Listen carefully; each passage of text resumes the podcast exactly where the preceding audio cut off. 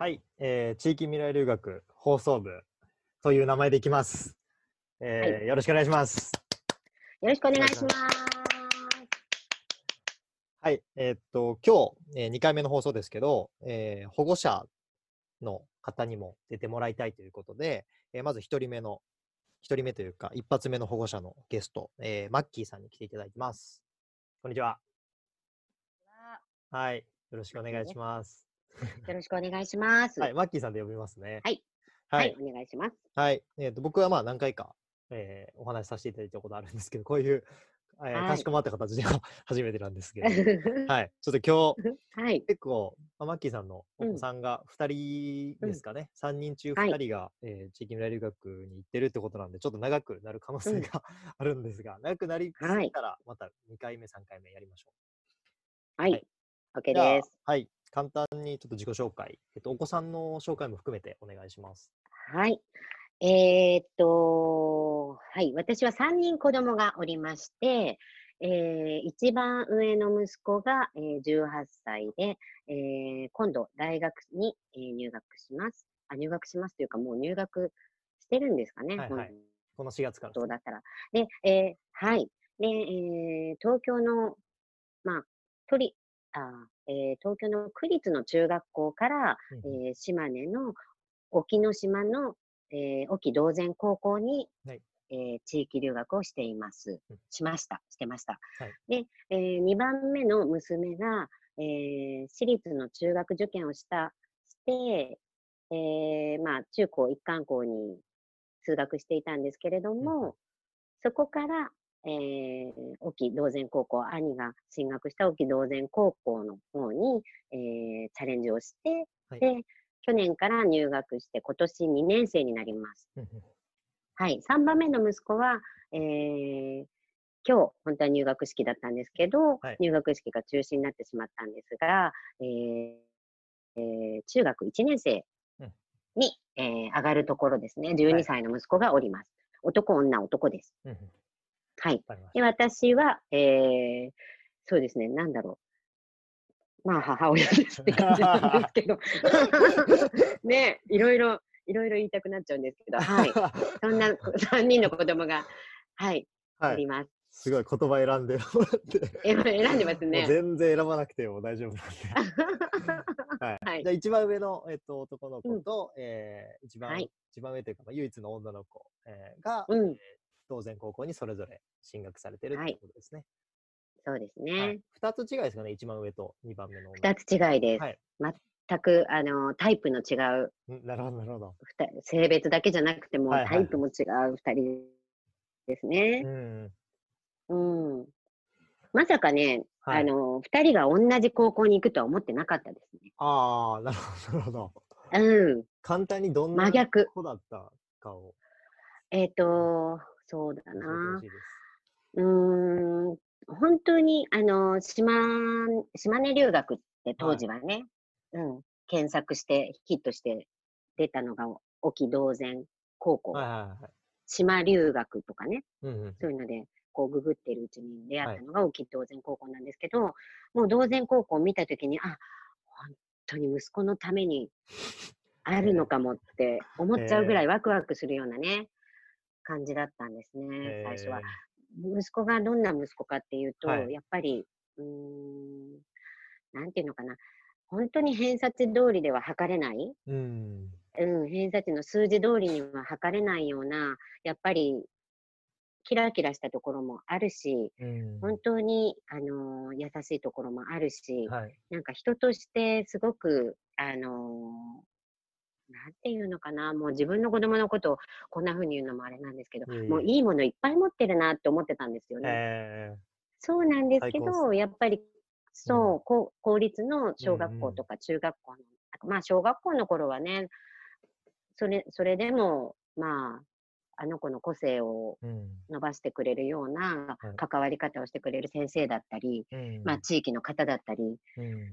うん、温かく見守っていただけてる、うん、環境だったのかなって思うんですけど、中学に入った途端に、やっぱり、まあ、いろいろあって中、あの、公立中学を選んだんですけれども、やっぱり、あのーあ、本当にその、の物差しで測測られて、うんまあね、一定の、その、いい子とか、あの、うん。いう、うん、あの、点数が取れる子とか、授業授業態度がいい子とか、はいはいある程度のその物差しにはまらないと、うんこれは行きたい学校とかもう選んだりとかできないなって、うんできる状況じゃないなって。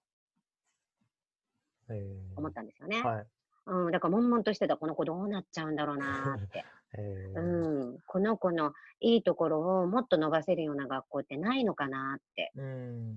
うん、だけど、あのーまあ、幼稚園から小学校から中学校から、あのー習い事からすべて息子のその個性を伸ばせるようなものをこう導いてきていたつもりだったんですはいはい。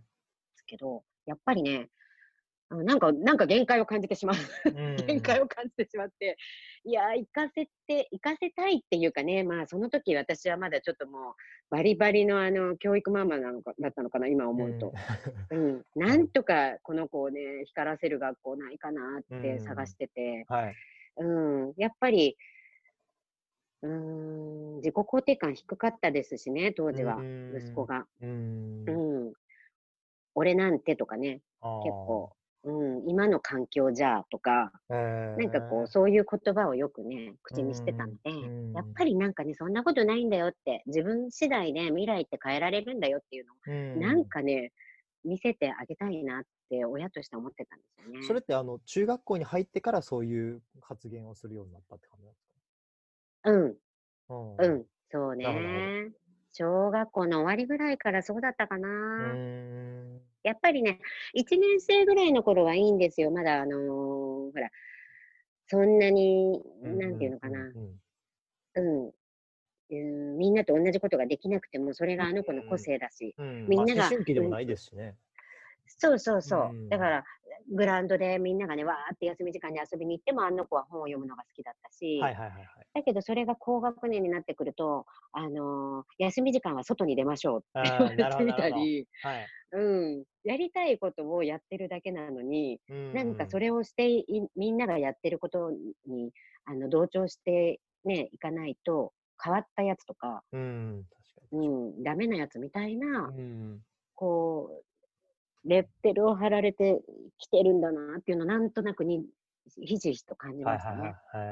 あと、中学受験をするようになる地域なので、うんまあ、小学校5年生、4年生ぐらいから塾に行き出して、し小学校5年生ぐらいになるとみんな、どこの塾に行ってる、どこのクラスに入ってるだの、はい。そういう言葉が飛び交うようになって、うんで、ね、あ、もうその話しちゃうとね、高校までたどり着かないんだけど、も う本当に、まあ、とにかくいろいでろもある、それに共感してくださる、その聞いてる親御さんって結構多いと思うんで、うん、その辺はうんうん。むしろ、あの聞きたいですね。ですよね。私もうん。ストーリー仕立てで話しちゃうから長くなっちゃうんだけど、あ全然。まあ、はしょって言うと、とにかくなんていうのかな、こと子供らしい言葉じゃないというか、あの、うん。殺伐とした、ううんん、言葉のやりとりだったり、うんまあ、教室の中のエネルギーだったり、やっぱり、うん、それや、それをやることでどういう意味があるのっていう、なんか、なんていうのかな、意味がないと動かないというか、ああ、なるほど、なるほど。うん、そう、それやって何、どうなるわけっていうようなね、うんなんうんなんていうのかな、なんかわかんないけど、何が起きるかわかんないけど、でもやりたいから俺これやるんだ、みたいな、ん。そういうのができる環境が、私、子供の可能性を引き伸ばす、あのーなんだろううな、んうん。うん、一番いい状態なのかなって思ってるけど、なかなかそういう環境じゃないのかなって。いうのは、小学校の高学年ぐらいが感じつつ、うん。まあいろいろあって、まあ中、えっ、と、小学校6年生の時に公立の小学校で、えっ、と、うんうんから、えっ、と、し私学に、えー転校したんですけど、はい。うんうんうん。まあそ、その話はまた、あの、なんだろう、番外編でって感じなんですけど、とにかく、あの、まあ、うちはうんうん3人子供がいるので、はい。そのお金をかけさえすれば、はい。あの、いい、ね、理想通りのその教育を受けられる環境は与えられるんですけど、やっぱりうん。3人もいたら、できる限り、そのうん。自分たちで選んで、えーね、お金をかけないで公立とか都立の、ね、学校を出て、うんその中でこう自分の道を選んでもらえるのが一番いいのかなってうん。思ってきたんですよね。ななんかがむしゃらにやっぱり幼稚園選びとかね、ど。いろいろややっぱりこう教教育費をメインに考えてうん生活費削ってでも、なんかこういい環境いい環境っていうことをやってきたんですが、うん。うんやっぱり限界がありますよね。。うんなるほど、なるほど。うん、そうそうそう。で、あのそんなんで、うーん、うん、中、中2の時に、うんまあ、地元の公立の中学に戻ってきて、うん。都立、都立、都立の学校に、まあ、入れるように準備をしようっていうことになったんですよね。はいはいはい。うん。私立に行き始めると、もうずっと、やっぱり選択がずっと私立になっちゃうんですよね。うん。うん。いい環境、いい環境って選んでると。それで、えー地元の中学に戻ってきましたとう。ん。うん。地元の中学に戻ってきたら、やっぱりね、ああ、今まで自分、自分たちが選んできてた環境ってすごく恵まれてたんだなっていうことは感じましたね。うん。なるほど、なるほど。それいつ、よっぽど意識がた、うん。いつ戻ってこられた？その、長男くんが？中2、中2の春です。ああ。なるほど、なるほそう。が定期こう、なんていうのか、定期考査でしたっけ？中間テストとか期はい末テストがある。で、そこに向けて勉強する。で、えーやっぱりそこである程度の点を取っても、授業態度が良くなかったりすると、評定があんまり良くないとか、うんこういう話ってしていいのかな？ど。いいっすよ。うんとかそう、そういうふうに感じちゃったの。なんか、うん。あ、なんか本当にこの子の、こう、あの、可能性みたいなものって、なかなかやっぱ中二の男子って、はい意識高い、よっぽどね、意識高い子じゃないと、うんとか、その目標に向かって、あの、そういう授業態度を良くするっていうことが必要なんだったら僕はそれができるっていう子じゃないと、うん。やっぱりやりたいことも見つからないし、どうなるかもわかんない。高校入試っていうものが何なのかもいまいちよく分かってないような子たちに、うん、あのー授業態度を良くしなさいとかね、提提出物は絶対あの忘れちゃダメとか、期限を守りましょうとかっていうのをね、やらせるのはすっごい大変でした。うん。うん。なるほど。14歳の時。ううんん。どうでした？いや、僕、君 僕は、うん僕の話はま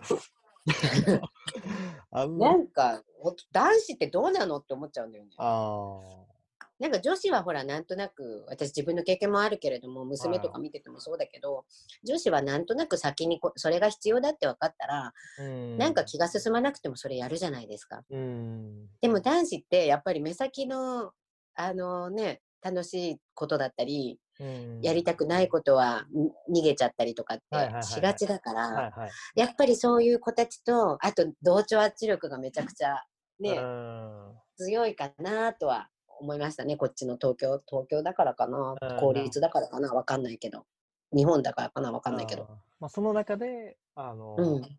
長男の、えっ、と、長男くんは、あの、なかなかこう、馴染めずにいたっていう感じ。うん、うん。うーん、そうね、私たち親子が馴染めずにいた感じかな、その。マッキーさん含めて。うん、含めて、ややっぱり、あこういう感じなの？っていう。あー、あだから最初先生にちょっと、うん、あ、私立、質問で、私立の中学校はいから、その、戻ってきたってうんおっしゃったのって、そそれってなんでなんでしうん。それは、えっとね、えーっとね、なんて、なんていうのかな。小学校6年生の時にちょっと行きたい学校が見つかっちゃったんですょうね。はははで、それで、あの、たまたまその編入の、編入できるっていうタイミングがあったので、うん。まあいいチャンスだなと思ってチャレンジしたら、なんとかそのご縁をいただけることになって、うん小学校6年生からその、えっ、と、私が私学にうん。えっ、と、東京都じゃないんですよ。うん。えうん、山梨の学校なんですけど、うんそこにあの行けるってことになって、で、えっ、と、6年生で1年間過ごしました。うんで、そこは小中一貫校だったので、中学に行ったんですよね、そのまま。はい。うん。で、そうしたときに、やっぱり、そこはね、すごくとしと特殊というか、すごく、あのーなんだろう、縦割りだし、うんうんその子を大事にしてくれるとうん。いうか、ん。なるほど、なるほど。子の、うん、その一人一人のすごく、あのーやりたいをややらせてもらえる学校、うん。で、興味を、あの、引き出してくれる。学校だったので、うんあの、何にも問題がなければそこにずっと行かせてあげたかったんですけど、うんやっぱり山梨って遠いから、うん帰ってくるのにも交通費めちゃくちゃかかるんですよ。うん。